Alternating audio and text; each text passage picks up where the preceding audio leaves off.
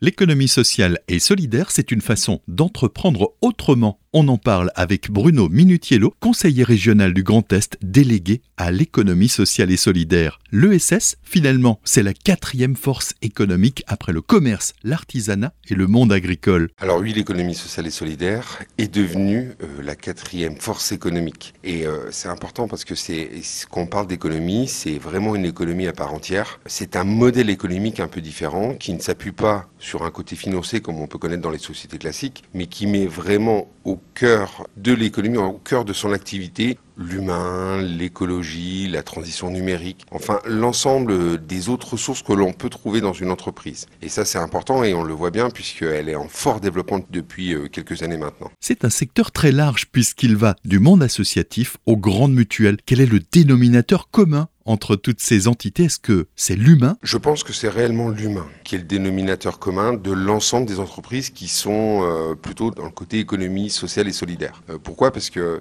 puisque ce sont les entreprises qui ont décidé à un moment donné de, ne pas privilégier le côté financier, les dividendes, la distribution, mais qui préfèrent redonner à ses employés, redonner aux consommateurs, notamment aux gens qui viennent chercher autre chose que simplement euh, un produit ou, euh, peut-être euh, un service. En fait, ils sont là pour aller chercher ce que l'on cherche nous tous depuis quelques années, c'est remettre l'humain au milieu de cette vie. C'est vraiment l'humain qui est le dénominateur commun de l'ensemble de ces entreprises. Quand on parle commerce, artisanat ou agriculture, on est dans un cadre bien précis. Pour l'économie sociale et solidaire, on peut tout entreprendre. C'est la particularité de l'économie sociale et solidaire. C'est une économie qui est inventive, complètement inventive. C'est-à-dire qu'aujourd'hui, on part d'une idée parfois étonnante, innovante, surprenante, et puis on y construit autour un modèle. Un modèle, comme on l'a dit tout à l'heure, qui n'a rien à voir avec euh, l'économie classique. Ce qui est bien, c'est qu'en plus, c'est une, une, économie qui est inclusive.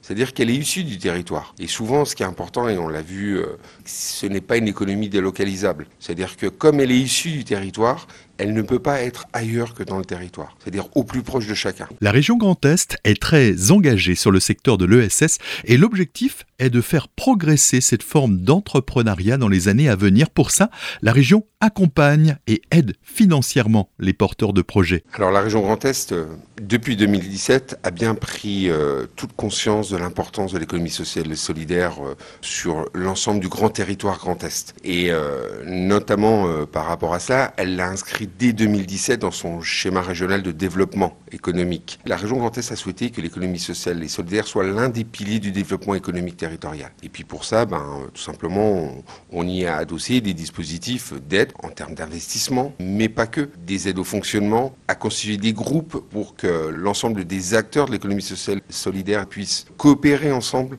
Et euh, tout ça fait que depuis quelques années, et notamment euh, suite aux différents dispositifs que la région Grand Est a fait, on voit bien qu'il y a un fort développement des structures de l'économie sociale et solidaire dans le Grand Est. Bruno Minutiello, où trouver toute l'information à ce sujet? On peut trouver l'information, bien évidemment, et notamment les aides que nous pouvons accorder, euh, notamment sur notre site internet, mais pas que, puisqu'il suffit de se rapprocher des maisons de région, puisqu'il en existe dans chaque département, des maisons de région, et puis on, on pourra les accompagner. Et vous avez également des fabriques à projets d'utilité sociale qui existent, qui permettent euh, de mettre en commun des idées, et notamment des modèles, et d'aider euh, à faire émerger l'ensemble des idées innovantes, parce qu'on est vraiment dans une, économie très innovante. Donc on, on a ces fabriques à projets qui peuvent permettre d'aider et d'accompagner des porteurs de projets pour pouvoir réaliser euh, ce qu'ils souhaitent faire. Une info disponible sur grandest.fr, une production des radios associatives avec le soutien de la région Grand Est.